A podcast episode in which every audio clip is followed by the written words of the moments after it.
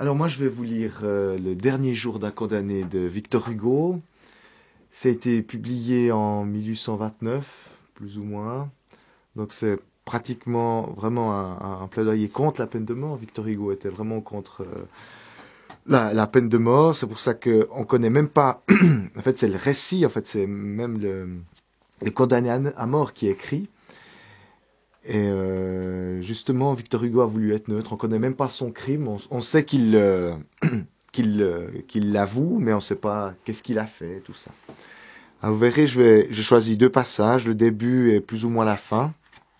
Le début quand il a sa condamnation et la fin, les, derniers dernières minutes, même secondes de sa vie. Et euh, par rapport au thème avec la nuit, je trouve qu'il y a des passages intéressants dans le sens qu'il parle de, la lumière, que, de son cachot et de tout ça. Et bon, le fait aussi d'une condamnation à mort, le fait que c'est la nuit après, enfin, c'est intéressant. Vous m'excuserez aussi pour, euh, pour ma voix qui est un peu défaillante. Ça va très bien. ça va très bien. Bon, en plus, on a un petit comité, c'est parfait. Condamné à mort. Voilà cinq semaines que j'habite avec cette pensée, toujours seul avec elle, toujours glacé de sa présence, toujours courbé sous son poids. Autrefois, car il me semble qu'il y a plutôt des années que des semaines, j'étais un homme comme un autre homme. Chaque jour, chaque heure, chaque minute avait son idée. Mon esprit jeune et riche était plein de fantaisie. Il s'amusait à me les dérouler les unes après les autres, sans ordre et sans fin, brodant d'inépuisables arabesques cette rue des minces étoffes de la vie. C'étaient des jeunes filles, de splendides chapes d'évêques, des batailles gagnées, des théâtres pleins de bruit et de lumière, et puis encore des jeunes filles et de sombres promenades la nuit sous les larges bras des marronniers. C'était toujours fait dans mon imagination. Je pouvais penser à ce que je voulais, j'étais libre. Maintenant, je suis captif. Mon corps est offert dans un cachot, mon esprit est en prison dans une idée. Une horrible, une sanglante, une implacable idée. Je n'ai plus qu'une pensée, qu'une conviction, qu'une certitude, condamnée à mort. Quoi que je fasse, elle est toujours là, cette pensée infernale, comme un spectre de plomb à mes côtés, seule et jalouse, chassant toute distraction, face à face avec moi misérable, et me secouant de ses deux mains de glace quand je veux détourner la tête ou fermer les yeux. Elle se glisse sous toutes les formes où mon esprit voudrait la fuir, se mêle comme un refrain horrible à toutes les paroles qu'on m'adresse, se colle avec moi aux grilles hideuses de mon cachot, m'obsède, éveillé, épille mon sommeil convulsif, et reparaît dans mes rêves sous la forme d'un couteau. Je viens de m'éveiller en sursaut, poursuivi par elle et me disant Ah, ce n'est qu'un rêve. Eh bien, avant même que mes yeux lourds aient eu le temps de s'entr'ouvrir assez pour voir cette fatale pensée écrite dans l'horrible réalité qui m'entoure, sur la dalle mouillée et suante de ma cellule, dans les rayons pâles de ma lampe de nuit, dans la trame grossière de la toile de mes vêtements, sur la sombre figure du soldat de garde dont la giberne reluit à travers la grille du cachot, il me semble que déjà une voix a murmuré à mon oreille, condamné à mort. C'était par une belle matinée d'août. Il y avait trois jours que mon procès était entamé. Trois jours que mon nom et mon crime ralliaient chaque matin une nuée de spectateurs qui venaient s'abattre sur les bancs de la salle d'audience comme des corbeaux autour d'un cadavre. Trois jours que toute cette fantasmagorie des juges, des témoins, des avocats, des procureurs du, roi passait et repassait devant moi, tantôt grotesque, tantôt sanglante, toujours sombre et fatale. Les deux premières nuits, d'inquiétude et de terreur, je n'en avais pu dormir. La troisième, j'en avais dormi d'ennui et de fatigue. À minuit, j'avais laissé les jurés délibérants. On m'avait ramené sur la paille de mon cachot, et j'étais tombé sur le champ dans un sommeil profond, dans un sommeil d'oubli. C'étaient les premières heures de repos depuis bien des jours. J'étais encore au plus profond de ce profond sommeil lorsqu'on vint me réveiller. Cette fois, il ne suffit point, point du pas lourd et des souliers ferrés du guichetier, du cliquetis de son nœud de clé, du grincement rauque des verrous. Il fallut, pour me tuer de ma léthargie, sa rude voix à mon oreille et sa main rude sur mon bras. Levez-vous donc J'ouvris les yeux, je me dressai effaré sur mon séant. En ce moment, par l'étroite et haute fenêtre de ma cellule, je vis au plafond du corridor voisin, seul ciel qu'il me fut donné d'entrevoir. Ce reflet jaune où des yeux habitués aux ténèbres d'une prison savent si bien reconnaître le soleil. J'aime le soleil. Il fait beau, dis-je au guichetier. Il resta un moment sans me répondre, comme ne sachant si cela valait la peine de dépenser une parole. Puis, avec quelque effort, il murmura brusquement. C'est possible.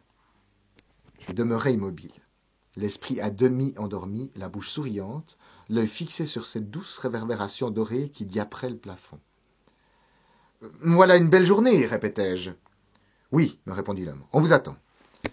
Ce peu de mots, comme le fil qui rend le vol de l'insecte, me rejeta violemment dans la réalité. Je revis soudain, comme dans la lumière d'un éclair, la sombre salle des assises, le fer à cheval des juges chargés de haillons sanglotés, les trois rangs de témoins aux faces stupides, les deux gendarmes aux deux bouts de mon banc, et les robes noires s'agitaient, et les de la foule fourmillaient au fond dans l'ombre et s'arrêtaient sur moi le regard fixe de ces douces jurés qui avaient veillé pendant que je dormais. Je me levai. Mes dents claquaient, mes mains tremblaient, et ne savais où trouver mes vêtements. Mes jambes étaient faibles.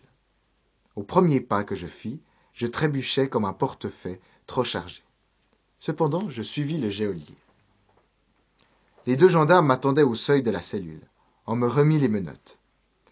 Cela avait une petite serrure compliquée qu'ils fermèrent avec soin. Je laissai faire. C'était une machine sur une machine. Nous traversâmes une cour intérieure. L'air vif du matin me ranima. Je levai la tête, le ciel était bleu, et les rayons chauds du soleil, découpés par les longues cheminées, traçaient les grands angles de lumière au fait des murs hauts et sombres de la prison. Il faisait beau, en effet. Nous montâmes un escalier tournant en vis, nous passâmes un corridor, puis un autre, puis un troisième, puis une porte basse s'ouvrit. Un air chaud, mêlé de bruit, vint me frapper au visage. C'était le souffle de la foule dans la salle des assises. J'entrai. Il y eut à mon apparition une rumeur d'armes et de voix. Les banquettes se déplacèrent bruyamment. Les cloisons craquèrent. Et pendant que je traversais la longue salle entre deux masses de peuple muré de soldats, il me semblait que j'étais le centre auquel se rattachaient les fils qui faisaient mouvoir toutes ces faces béantes et penchées. En cet instant, je m'aperçus que j'étais sans fer, mais je ne pus me rappeler où ni quand on me les avait ôtés. Alors il se fit un grand silence. J'étais parvenu à ma place. Au moment où le tumulte cessa dans la foule, il cessa aussi dans mes idées. Je compris tout à coup clairement ce que je n'avais fait qu'entrevoir confusément jusqu'alors, que le moment décisif était venu, et que j'étais là pour entendre ma sentence. L'explique qui pourra, de la manière dont cette idée me vint, elle ne me causa pas de terreur. Les fenêtres étaient ouvertes. L'air et le bruit de la ville arrivaient librement du dehors. La salle était claire comme pour une noce. Les gais rayons du soleil traçaient çà et là la figure lumineuse des croisés, tantôt allongés sur le plancher, tantôt développés sur les tables, tantôt brisés à l'angle des murs, et de ces losanges éclatants aux fenêtres, chaque rayon découpait dans l'air un grand prisme de poussière d'or. Les juges au fond de la salle avaient l'air satisfaits, probablement de la joie d'avoir bientôt fini. Le visage du président, doucement éclairé par le reflet d'une vitre, avait quelque chose de calme et de bon, et un jeune assesseur causait presque gaiement en chiffonnant son rabat avec une jolie dame en chapeau rose, placée par faveur derrière lui. Les jurés seuls paraissaient blêmes et abattus, mais c'était apparemment de fatigue d'avoir veillé toute la nuit. Quelques-uns bâillaient. Rien dans leur contenance n'annonçait des hommes qui viennent de porter une sentence de mort. Et sur les figures de ces bons bourgeois, je ne devinais qu'une grande envie de dormir. En face de moi, une fenêtre était toute grande ouverte. J'entendais rire sur le quai des marchandes de fleurs. Et, au bord de la croisée, une jolie petite plante jaune, toute pénétrée d'un rayon de soleil, jouait avec le vent d'une fente de la pierre. Comment une idée sinistre aurait-elle pu poindre parmi tant de gracieuses sensations? Inondé d'air et de soleil, il me fut impossible de penser à autre chose qu'à la liberté.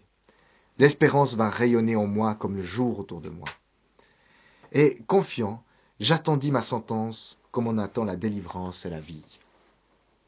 Cependant, mon avocat arriva. On l'attendait.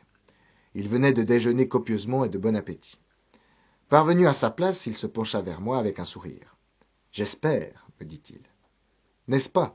répondis-je léger, léger et souriant aussi. Oui, reprit-il. Je ne sais rien encore de leur déclaration, mais ils auront sans doute écarté la préméditation, et alors ce ne sera que les travaux forcés à perpétuité. Que dites-vous là, monsieur? répliquai-je, indigné. Plutôt cent fois la mort. Oui, la mort. Et d'ailleurs, me répétait, je ne sais quelle voix intérieure, qu'est-ce que je risque à dire cela? A-t-on jamais prononcé sentence de mort autrement qu'à minuit, au flambeau, dans une salle sombre et noire, et par une froide nuit de pluie et d'hiver? Mais au mois d'août, à huit heures du matin, un si beau jour, c'est bon juré, c'est impossible. Et mes yeux revenaient se fixer sur la jolie fleur jaune au soleil. Tout à coup, le président, qui n'attendait que l'avocat, m'invita à me lever. La troupe porta les armes, comme par un mouvement électrique. Toute l'assemblée fut debout au même instant. Une figure insignifiante et nulle, placée à une table au-dessous du tribunal, c'était, je pense, le greffier, prit la parole et lut le verdict que les jurés avaient prononcé en mon absence. Une sueur froide sortit de tous mes membres. Je m'appuyai au mur pour ne pas tomber. Avocat, avez-vous quelque chose à dire sur l'application de la peine? demanda le président. J'aurais eu, moi, tout à dire, mais rien ne me vint. Ma langue resta collée à mon palais. Le défenseur se leva. Je compris qu'il cherchait à atténuer la déclaration du jury et à mettre, à mettre dessous, au lieu de la peine qu'elle provoquait, l'autre peine, celle que j'avais été si blessé de lui voir espérer. Il fallut que l'indignation fût bien forte pour se faire jour à travers les mille émotions qui se, disputaient ma pensée. Je voulus répéter à haute voix ce que, je, ce que je lui avais déjà dit, plutôt cent fois la mort. Mais l'haleine me manqua, et je ne pus que l'arrêter rudement par le bras, en criant avec une force convulsive Non Le procureur général combattit l'avocat, et je l'écoutai avec une, une satisfaction stupide. Puis les juges sortirent, puis ils rentrèrent, et le président me lut mon arrêt. Condamné à mort, dit la foule. Tandis qu'on m'emmenait, tout ce peuple se rua sur mes pas avec le fracas d'un édifice qui se démolit. Moi je marchais, ivre et stupéfait. Une révolution venait de se faire en moi. Jusqu'à l'arrêt de mort, je m'étais senti respirer, palpiter, vivre dans le même milieu que les autres hommes. Maintenant, je distinguais clairement comme une clôture entre le monde et moi. Rien ne m'apparaissait plus sous le même aspect qu'auparavant. Ces larges fenêtres lumineuses, ce beau soleil, ce ciel pur, cette jolie fleur, tout cela était blanc et pâle, de la couleur d'un linceul. Ces hommes, ces femmes, ces enfants qui se pressaient sur mon passage, je leur trouvais des airs de fantômes. Au bas de l'escalier, une noire et sale voiture grillée m'attendait. Au moment d'y monter, je regardais au hasard dans la place. Un condamné à mort criaient les passants en courant vers la voiture. À travers le nuage qui me semblait s'être interposé entre les choses et moi, je distinguais deux jeunes filles qui me suivaient avec des yeux avides. Bon, dit la plus jeune en battant des mains, ce sera dans six semaines. Condamné à mort. Eh bien pourquoi non? Les hommes, je me rappelle l'avoir lu dans je ne sais quel livre où il n'y avait que cela de bon, les hommes sont tous condamnés à mort avec des sursis indéfinis. Qu'y a-t-il donc de si changé à mes situations? Depuis l'heure où mon arrêt, mon arrêt m'a été prononcé, combien sont morts qui s'arrangeaient pour une longue vie? Combien m'ont devancé qui, jeune, libre et sain, comptaient bien aller voir tel jour tomber ma tête en place de grève? Combien d'ici là peut-être qui marchent et respirent au grand air, entrent et sortent à leur gré, et qui me devanceront encore? Et puis, Qu'est-ce que la vie a donc de si regrettable pour moi? En vérité, le jour sombre et le pain noir du cachot, la portion de bouillon maigre puisée au baquet des galériens, être rudoyé, moi qui suis raffiné par l'éducation, être brutalisé des guichetiers et des gardes ne pas voir un être humain qui me croit digne d'une parole et à qui je le rende, sans cesse, sans cesse tressaillir, et de ce que j'ai fait et de ce qu'on me fera, voilà à peu près les seuls biens que puisse m'enlever le bourreau. Ah, n'importe. C'est horrible. Alors là, il y a le transfert au cachot. À peine arrivé, des mains de fer s'emparèrent de moi. On multiplia les précautions. Point de couteau, point de fourchette pour mes repas. La camisole de force, une espèce de sac de toile à voilure, emprisonna mes bras. On répondait de ma vie. Je m'étais pourvu en cassation. On pouvait avoir pour six ou sept semaines cette affaire onéreuse, et il importait de me conserver sain et sauf à la place de grève. Les premiers jours, on me traita avec une douceur qui m'était horrible. Les égards d'un guichetier sentant l'échafaud. Par bonheur, au bout de peu de jours, l'habitude reprit le dessus. Ils me confondirent avec les autres prisonniers dans une commune brutalité, et n'eurent plus de ces distinctions inaccoutumées de politesse qui me remettaient sans cesse le bourreau sous les yeux. Ce ne fut pas la seule amélioration.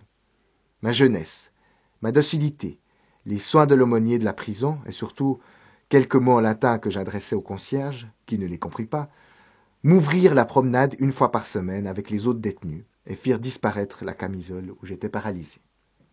Après bien des hésitations, on m'a aussi donné de l'encre, du papier, des plumes et une lampe de nuit. Tous les dimanches, après la messe, on me lâche dans le préau à l'heure de la récréation. Là, je cause avec les détenus, il le faut bien. Ils sont bonnes gens, les misérables. Ils me comptent leur tour. Ce serait à faire horreur, mais je sais qu'ils se vantent. Ils m'apprennent à parler argot, à rouscailler bigorne, comme ils disent. C'est toute une langue hantée sur la langue générale comme une espèce d'excroissance hideuse, comme une verrue. Quelquefois, une énergie singulière, un pittoresque, un pittoresque effrayant. Il y a du résiné sur le trimar, du sang sur le chemin épouser la veuve, être pendu. Comme si la corde du gibet était veuve de tous les pendus. La tête d'un voleur a deux noms. La Sorbonne, quand elle médite, raisonne et conseille, le crime. La tronche quand le bourreau la coupe. Quelquefois de l'esprit de vaudeville, un cachemire d'osier, une ode de chiffonnier, la menteuse, la langue, et puis surtout, à chaque instant, des mots bizarres, mystérieux, laids et sordides, venus on ne sait d'où la tôle, le bureau donc, le bourreau, la cône, la mort, la placarde, la place des exécutions. On dirait des crapauds et des araignées. Quand on entend parler cette langue, cela fait l'effet de quelque chose de sale et de poudreux, d'une liasse de haillons que le secourait devant vous. Du moins, ces hommes-là me plaignent, ils sont les seuls.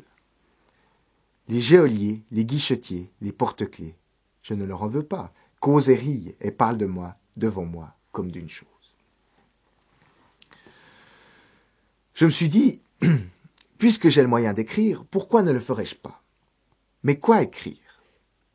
Pris entre quatre murailles de pierre, nuée froide, sans liberté pour mes pas, sans horizon pour mes yeux, pour unique distraction, machinalement occupé tout le jour à suivre la marche lente de ce carré blanchâtre que le Judas de ma porte découpe vis-à-vis -vis sur le mur sombre, et, comme je le disais tout à l'heure, seul à seul avec une idée, une idée de crime et de châtiment, de meurtre et de mort.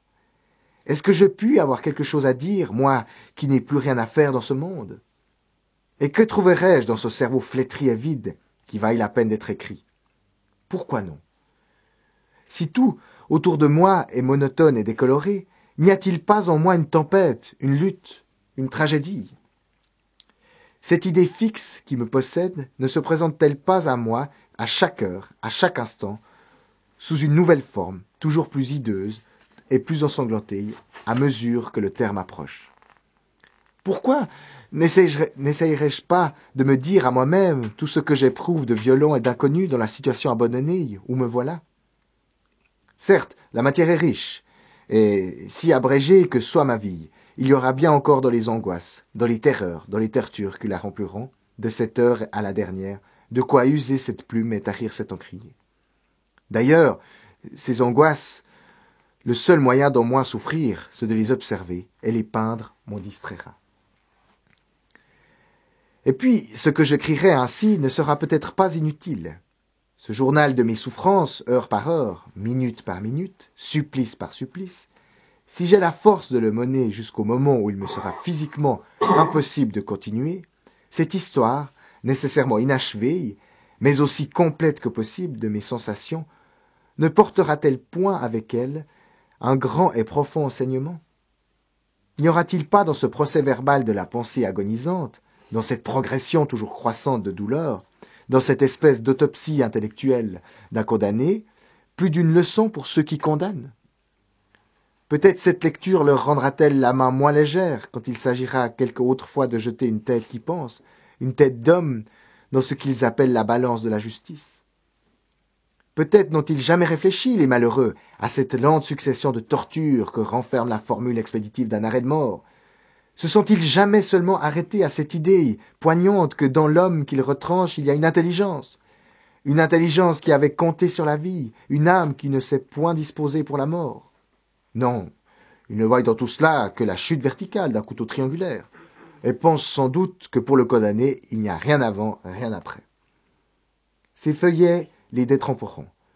Publiées peut-être un jour, elles arrêteront quelques moments leur esprit sur les souffrances de l'esprit, car ce sont celles-là qu'ils ne soupçonnent pas. Ils sont triomphants de pouvoir tuer sans presque faire souffrir le corps. Et c'est bien de cela qu'il s'agit.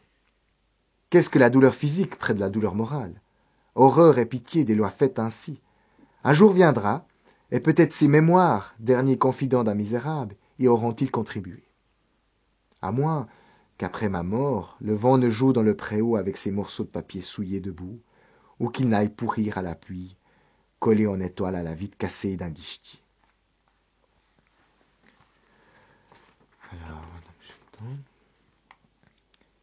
Qu'est-ce que j'écris ici puisse être, qu'est-ce que j'écris ici puisse être un jour utile à d'autres, que cela arrête le juge prêt à juger, que cela sauve des malheureux, innocents ou coupables de l'agonie à laquelle je suis condamné. Pourquoi? À quoi bon? Qu'importe. Quand ma tête aura été coupée, qu'est-ce que cela me fait quand on en coupe d'autres?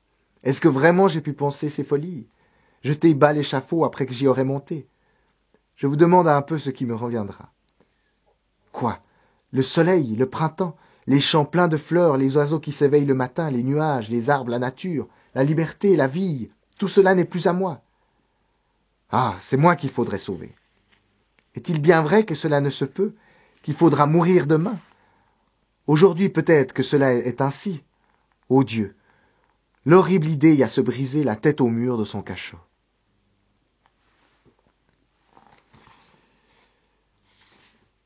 Voilà. Là, après, il y a une petite description de son cachot. Voici ce que c'est mon cachot. Huit pieds carrés, quatre murailles de pierre de taille qui s'appuient à angle droit sur un pavé de dalles exaucé d'un degré au-dessus du corridor extérieur. À droite de la porte, en entrant une, en entrant, une espèce d'enfoncement qui fait la dérision d'une alcôve. On y jette une botte de paille où le prisonnier est censé reposer et dormir, vêtu d'un pantalon de toile et d'une veste de coutil, hiver comme été. Au-dessus de ma tête, en guise de ciel, une noire voûte en ogive, c'est ainsi que cela s'appelle, à laquelle d'épaisses toiles d'araignée pendent comme des haillons. Du reste, pas de fenêtre, pas même de soupirail. Une porte où le fer cache le bois. Je me trompe. Au centre de la porte vers le haut, une ouverture de neuf pouces carrés, coupée d'une grille en croix, et que le guicheté peut fermer la nuit.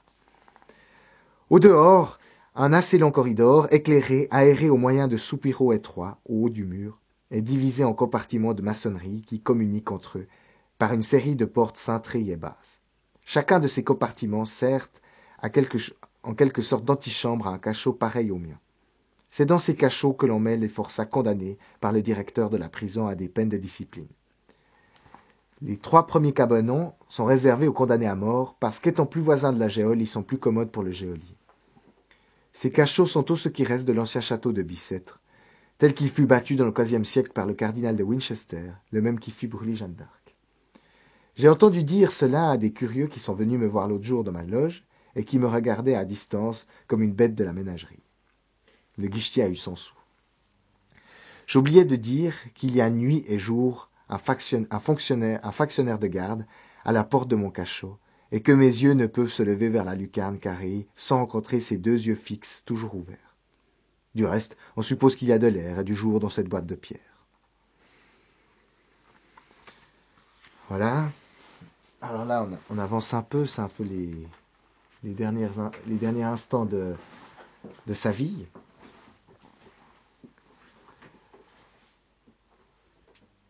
Eh bien donc, ayons courage avec la mort. Prenons cette horrible idée a deux mains et considérons-la en face.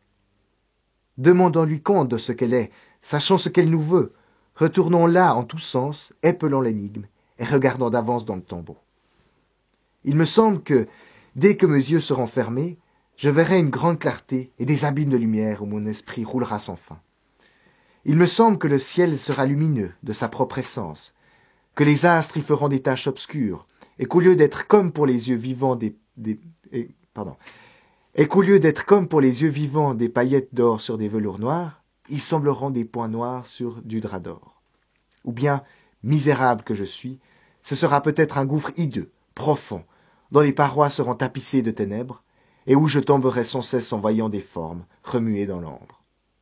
Ou bien, en m'éveillant après le coup, je me trouverai peut-être sur quelque surface plane et humide, rampant dans l'obscurité et tournant sur moi-même comme une tête qui roule. Il me semble qu'il y aura un grand vent qui me poussera, et que je serai heurté çà et là par d'autres têtes roulantes. Il y aura par place des mares et des ruisseaux d'un liquide inconnu et tiède. Tout sera noir. Quand mes yeux dans leur rotation seront tournés en haut, ils ne verront qu'un ciel d'ombre, dont les couches épaisses pèseront sur eux, et au loin dans le fond de grands arches de fumée, plus noirs que les ténèbres. Ils verront aussi voltiger dans la nuit de petites étincelles rouges qui, en s'approchant, deviendront des oiseaux de feu. Et ce sera ainsi toute l'éternité. Il se peut bien aussi qu'à certaines dates les morts de la grève se rassemblent par de noires nuits d'hiver sur la place qui est à eux. Ce sera une foule pâle et sanglante, et je n'y manquerai pas. Il n'y aura pas de lune, et l'on parlera à voix basse. L'hôtel de ville sera là, avec sa façade vermoulue, son toit déchiqueté, et son cadran qui aura été sans pitié pour nous. Il y aura sur la place une guillotine de l'enfer où un démon exécutera un bourreau. Ce sera à quatre heures du matin. À notre tour, nous ferons foule autour. Il est probable que cela est ainsi, mais si ces morts-là reviennent, sous quelle forme reviennent-ils? Que gardent-ils de leur corps incomplet et mutilé? Que choisissent-ils? Est-ce la tête ou le tronc qui est spectre? Hélas, qu'est-ce que la mort fait avec notre âme? Quelle nature lui laisse-t-elle? Qu'a-t-elle à lui prendre ou à lui donner? Où la met-elle? Lui prête-t-elle quelquefois des yeux de chair pour regarder sur la terre et pleurer? Ah, un prêtre, un prêtre qui sache cela. Je veux un prêtre un crucifix à baiser. Mon Dieu, toujours le même. Voilà, après, il y a sa fille qui arrive parce qu'il est marié, il a une femme et une fille, et sa fille vient lui rendre, euh, sa petite fille hein, vient lui rendre visite euh, à la prison. Elle est fraîche, elle est rose, elle a de grands yeux, elle est belle. On lui a mis une petite robe qui lui va bien. Je l'ai prise, je l'ai enlevée dans mes bras, je l'ai assise sur mes genoux, je l'ai baisée sur ses cheveux. Pourquoi pas avec sa mère? Sa mère est malade, sa grand-mère aussi, c'est bien. Elle me regardait d'un air étonné, caressée, embrassée, dévorée de baisers, et se laissant faire, mais jetant de temps en temps un coup d'œil inquiet sur sa bonne, qui pleurait dans le coin. Enfin j'ai pu parler. Marie, ai-je dit, ma petite Marie. Je la serrai violemment contre ma poitrine enflée de sanglots. Elle a poussé un petit cri. Oh. Vous ne faites mal, monsieur, m'a-t-elle dit. Monsieur. Il y a bientôt un an qu'elle ne m'a vu, la pauvre enfant. Elle m'a oublié, visage, parole, accent. Et puis, qui me reconnaîtrait avec cette barbe, ces habits et cette pâleur? Quoi? Déjà effacée de cette mémoire, la seule où j'eusse voulu vivre? Quoi? Déjà plus de père? Être condamné à ne plus entendre ce mot, ce mot de la langue des enfants, si doux qu'il ne peut rester dans, celle des hommes, papa? Et pourtant l'entendre de cette bouche, encore une fois, une seule fois, voilà tout ce que j'eusse demandé pour les quarante ans de vie qu'on me prend. Écoute, Marie, lui ai-je dit en joignant ses deux petites mains dans les miennes, est-ce que tu ne me connais point? Elle m'a regardé avec ses beaux yeux et a répondu. Ah bien, ah bien, ah bien non. Regarde bien, ai-je répété, comment tu ne sais pas qui je suis? Si, a-t-elle dit, un monsieur. Hélas, n'aimer ardemment qu'un seul être au monde, l'aimer avec tout son amour, et l'avoir devant soi, qui vous voit et vous regarde, vous parle et vous répond, on ne vous connaît pas. Ne vouloir de consolation que de lui, et qu'il soit le seul qui ne sache pas qu'il vous, vous en faut parce que vous allez mourir. Marie, ai-je repris, as-tu un papa? Oui, monsieur, a dit l'enfant. Eh bien, où est-il? Elle a levé ses grands yeux étonnés. Ah, vous ne savez donc pas? Il est mort Puis elle a crié. J'avais failli la laisser tomber. Mort, disais-je? Marie, sais-tu ce que c'est qu'être mort? Oui, monsieur, a-t-elle répondu. Il est dans la terre et dans le ciel. Elle a continué d'elle-même. Je prie le bon Dieu pour lui matin et soir sur les genoux de maman. Je l'ai baisé au front. Marie, dis-moi ta prière. Je ne peux pas, monsieur. Une prière, cela ne se dit pas dans le jour. Venez ce soir dans ma maison, je le dirai. C'était assez de cela, je l'ai interrompu. Marie, c'est moi qui suis ton papa. Ah, m'a-t-elle dit. J'ai ajouté. Veux-tu que je sois ton papa? L'enfant s'est détourné. Non, mon papa était bien plus beau. Je l'ai couvert de baisers et de larmes. Elle a cherché à se dégager de mes bras en criant. Vous me faites mal avec votre barbe. Alors je l'ai replacée sur mes genoux en la couvant des yeux, et puis je l'ai questionnée. Marie, sais-tu lire Oui, a-t-elle répondu. Je sais bien lire. Maman me fait lire mes lettres. Voyons, lis un peu, lui ai-je dit en lui montrant un papier qu'elle tenait chiffonné dans une de ses petites mains. Elle a hoché sa jolie tête. Ah bien, je ne sais lire que des fables. Et c'est toujours. Voyons, lis. Elle a déployé le papier et s'est mise à épeler avec son doigt. A, R, R, R, E, T, R, A, R. Je lui ai arraché cela des mains. C'est ma sentence de mort qu'elle me lisait. Sa bonne avait eu le papier pour un sou. Il me coûtait plus cher à moi. Il n'y a pas de parole pour ce que j'éprouvais. Ma violence l'avait effrayée. Elle pleurait presque. Tout à, coup, elle me dit Rendez-moi donc mon papier, tiens, c'est pour jouer. Je l'ai remise à sa bonne. Emportez-la. Et je suis retombé sur ma, chaise, sombre, désert, désespéré. À présent, il devrait venir. Je ne tiens plus à rien. La dernière fibre de mon cœur est brisée. Je suis bon pour ce qu'ils vont faire.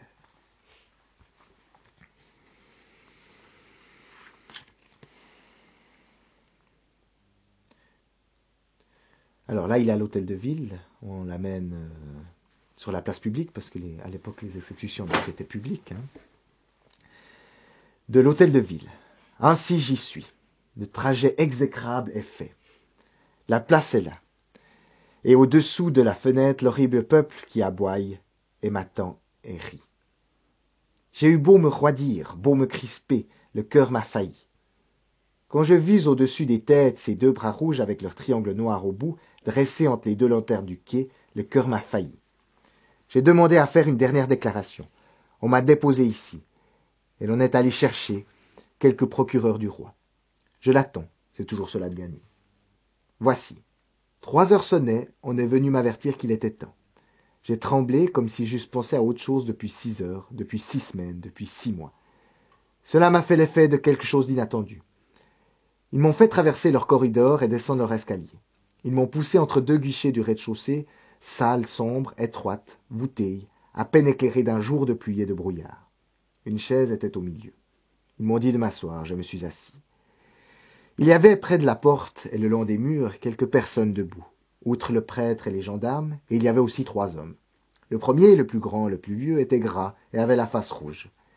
Il portait une redingote et un chapeau à trois cornes déformées. C'était lui. C'était le bourreau, le valet de la guillotine. Les deux autres étaient ses valets à lui. À peine assis, les deux autres se sont approchés de moi par derrière, comme des chats, puis tout à coup j'ai senti un froid d'acier dans mes cheveux et les ciseaux ont grassé à mes oreilles. Mes cheveux coupés au hasard tombaient par mèches sur mes épaules, et l'homme au chapeau à trois cornes les époussetait doucement avec sa grosse main. Autour, on parlait à voix basse. Il y avait un grand bruit au dehors, comme un frémissement qui ondulait dans l'air. J'ai cru d'abord que c'était la rivière, mais à des rires qui éclataient, j'ai reconnu que c'était la foule. Un jeune homme près de la fenêtre qui écrivait avec un crayon sur un portefeuille a demandé à un des guichetiers comment s'appelait ce qu'on faisait là. La toilette du condamné, a répondu l'autre. J'ai compris que cela serait demain dans le journal. Tout à coup, l'un des valets m'a enlevé ma veste, et l'autre a pris mes deux mains qui pendaient, les a ramenées derrière mon dos, je sentis les nœuds d'une corde se rouler lentement autour de mes poignets rapprochés. En même temps, l'autre détachait ma cravate. Ma chemise de Baptiste, ce lambeau qui me resta du mois d'autrefois, l'a fait en quelque sorte hésiter un moment. Puis il s'est mis à en couper le col. À cette précaution horrible, au saisissement de l'acier qui touchait mon cou, mes coudes ont tressailli, et j'ai laissé échapper un rugissement étouffé. La main de l'exécuteur a tremblé. Monsieur, m'a-t-il dit, pardon, est-ce que je vous ai fait mal? Ces bourreaux sont des hommes très doux. La foule hurlait plus haut dehors. Le gros homme au visage bourgeonné m'a offert à respirer un mouchoir imbibé de vinaigre. Merci, lui ai-je dit de la voix la plus forte que j'ai pu. C'est inutile, je me trouve bien. Alors l'un d'eux s'est baissé et m'a lié les deux pieds au moyen d'une corde fine et lâche qui ne me laissait à faire que de petits pas. Cette corde est venue se rattacher à celle de mes mains. Puis le gros homme a jeté la veste sur mon dos et a noué les manches ensemble sur mon menton. Ce qu'il y avait à faire, là, était fait. Alors le prêtre s'est approché avec son crucifix. Allons, mon fils, m'a-t-il dit. Les valets m'ont pris sous les aisselles, je me suis levé, j'ai marché. Mes pas étaient mous et fléchissants, comme si j'avais eu deux genoux à chaque jambe. En ce moment, la porte extérieure s'est ouverte à deux battants. Une clameur furieuse l'air froid et la lumière blanche ont fait irruption jusqu'à moi dans l'ombre. Du fond du sombre guichet, j'ai vu brusquement tout à la fois, à travers la pluie, les mille têtes hurlantes du peuple entassées pêle-mêle sur la rampe du grand escalier du palais. À droite, de plein pied avec le seuil, un rang de chevaux de gendarmes, dans la porte basse ne me découvraient que les pieds de devant et les poitrails. En face, un détachement de soldats en bataille. À gauche, l'arrière d'une charrette auquel s'appuyait une roue d'échelle. Tableau hideux, bien encadré dans une porte de prison. C'est pour ce moment redouté que j'avais gardé mon courage. J'ai fait trois pas et j'ai paru sur le seuil du guichet. Le voilà, le voilà a crié la foule. Il sort, enfin Et les plus près de moi battaient des mains si fort qu'on aime un roi, ce serait moins de fête. C'était une charrette ordinaire avec un cheval éthique et un charretier en sarrau bleu à dessin rouge, comme ceux des maraîchers des environs de Bicêtre. Le gros homme en chapeau à trois cornes est monté le premier. Bonjour, monsieur Sanson, criaient des enfants pendus à des grilles. Un valet l'a suivi. Bravo, mardi ont crié de nouveau les enfants. Ils se sont assis tous deux sur la banquette de devant. C'était mon tour. J'ai monté d'une allure assez ferme. Il va bien, a dit une femme à côté des gendarmes. Cet atroce éloge m'a donné du courage. Le prêtre est venu se placer auprès de moi. On m'avait assis sur la banquette de derrière, le dos tourné au cheval. J'ai frémi de cette dernière attention. Ils mettent de l'humanité là-dedans. J'ai voulu regarder autour de moi. Gendarme devant, gendarme derrière, puis de la foule, de la foule et de la foule une mer de têtes sur la place. Un piquet de gendarmerie à cheval m'attendait à la porte de la grille du palais. L'officier a donné l'ordre. La charrette et son cortège se sont mis en mouvement, comme poussés en avant par un hurlement de la populace. On a franchi la grille. Au moment où la charrette a tourné vers le pont au change, la place a éclaté en bruit, du pavé au toit, et les ponts et les quais ont répondu à faire un tremblement de terre. C'est là que le piquet qui attendait s'est rallié à l'escorte. Chapeau bas, chapeau bas criaient mille bouches ensemble. Comme pour le roi. Alors j'ai ri horriblement aussi, moi, et j'ai dit au prêtre Eux les chapeaux, moi la tête. On allait au pas. Le quai aux fleurs embaumait. C'est le jour des marchés. Les marchands ont quitté leurs bouquets pour moi. Vis-à-vis, un peu avant la tour carrée qui fait le coin du palais, il y a des cabarets, dont les entresols étaient pleins de spectateurs heureux de leur belle place. Surtout des femmes. La journée doit être bonne pour les cabaretiers. On louait les tables, des chaises, des échafaudages, des charrettes. Tout pliait de spectateurs. Des marchands de sang humain criaient à tue-tête. Qui veut des places? Une rage m'a pris contre ce peuple. J'ai eu envie de leur crier Qui veut la mienne? Cependant, la charrette avançait. À chaque pas qu'elle faisait, la foule se démolissait derrière elle, et je la voyais de mes yeux égarés qui s'allaient reformer plus loin sur d'autres points de mon passage. En entrant sur le pont au change, j'ai par hasard jeté les yeux à ma droite en arrière. Mon regard s'est arrêté sur l'autre quai, au-dessus des maisons à une tour noire, isolée, hérissée de sculptures, au sommet de laquelle je voyais deux monstres de pierre assis de profil. Je ne sais pourquoi j'ai demandé au prêtre ce que c'était que cette tour. Saint-Jacques la boucherie, a répondu le bourreau.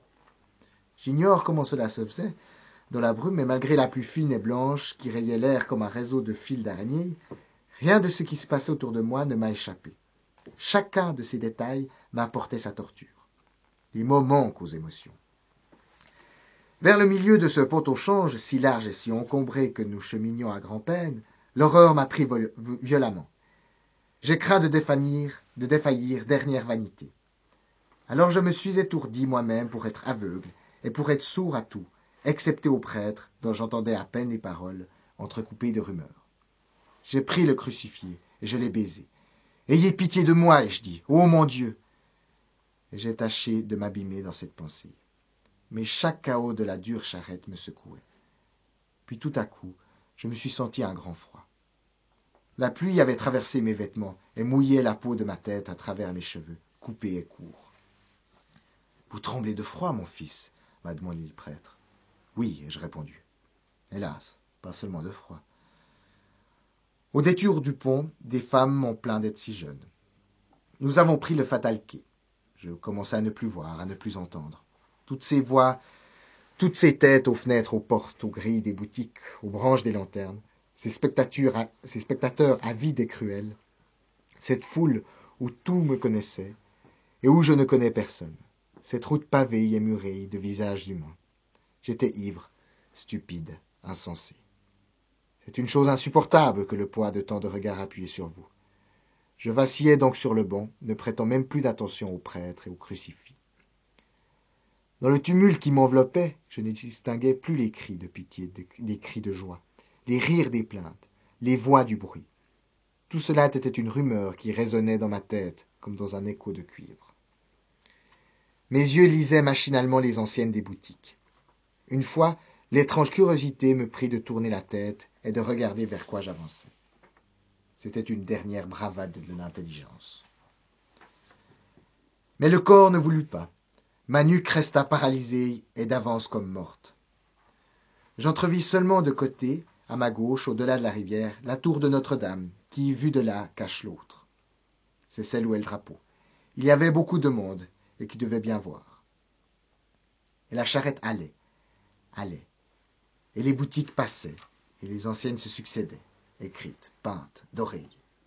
Et la populace riait et trépignait dans la boue, et je me, je me laissais aller, comme à leurs rêves ceux qui sont endormis. Tout à coup, la série des boutiques qui occupaient mes yeux s'est coupée à l'angle d'une place. La voix de la foule est devenue plus vaste, plus glapissante, plus joyeuse encore. La charrette s'est arrêtée subitement, et j'ai failli tomber la face sur les planches. Le prêtre m'a soutenu. Courage, a-t-il murmuré. Alors on a apporté une échelle à l'arrière de la charrette, il m'a donné le bras, je suis descendu, puis j'ai fait un pas, puis je me suis retourné pour en faire un autre, et je n'ai pu. Entre les deux lanternes du quai, j'avais vu une chose sinistre. Oh, c'était la réalité. Je me suis arrêté comme chancelant déjà du coup. J'ai une dernière déclaration à faire, ai-je crié faiblement. On m'a monté ici. J'ai demandé qu'on me laissât écrire mes dernières volontés. Ils m'ont délié les mains, mais la corde est ici, toute prête, et le reste est en bas. Un juge, un commissaire, un magistrat, je ne sais de quelle espèce, vient de venir. Je lui ai demandé ma grâce, en joignant les deux mains et en me traînant sur les deux genoux. Il m'a répondu, en souriant fatalement, si c'est là tout ce que j'avais à lui dire. Ma grâce, ma grâce, ai-je répété, ou par pitié, cinq minutes encore. Qui sait, elle viendra peut-être. Cela est si horrible à mon âge de mourir ainsi. Des grâces qui arrivent au dernier moment, on l'a vu souvent. Et à qui fera-t-on grâce, monsieur, si ce n'est si ce n'est à moi? Cet exécrable bourreau s'est approché du juge pour lui dire que l'exécution devait être faite à une certaine heure, que cette heure approchait, et qu'il était responsable, que d'ailleurs il pleut, et que cela risque de se rouiller. Et, par pitié, une minute pour attendre ma grâce, ou je me défends, je mords. Le juge et le bureau sont sortis. Je suis seul seul avec deux gendarmes. Oh, l'horrible peuple avec ses cris d'hyène. Qui sait si je, ne lui, si je ne lui échapperai pas, si je ne serai pas sauvé, si ma grâce. Il est impossible qu'on ne me fasse pas grâce. Ah, les misérables. Il me semble qu'on monte l'escalier. Quatre heures.